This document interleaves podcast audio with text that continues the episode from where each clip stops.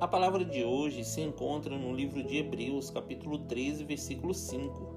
Não se deixem dominar pelo amor ao dinheiro e fiquem satisfeitos com o que vocês têm, pois Deus disse: Eu nunca os deixarei e jamais os abandonarei.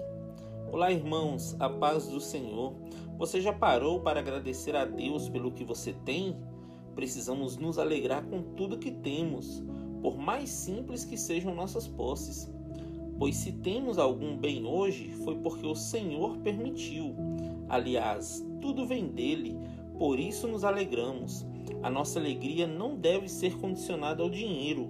Em 1 Timóteo, capítulo 3, versículo 10, descreve que o amor ao dinheiro é a raiz de todos os males, e nessa cobiça alguns se desviaram da fé. O Senhor disse que nunca nos deixaria, que jamais nos abandonaria. Temos de confiar que o Senhor está no controle de nossas vidas, cuidando para que nada nos falte. Por essa razão, podemos afirmar com toda segurança: O Senhor é meu ajudador e nada temerei. Amém? Que Deus abençoe você, sua casa e toda a sua família. E lembre-se sempre: você é muito especial para Deus.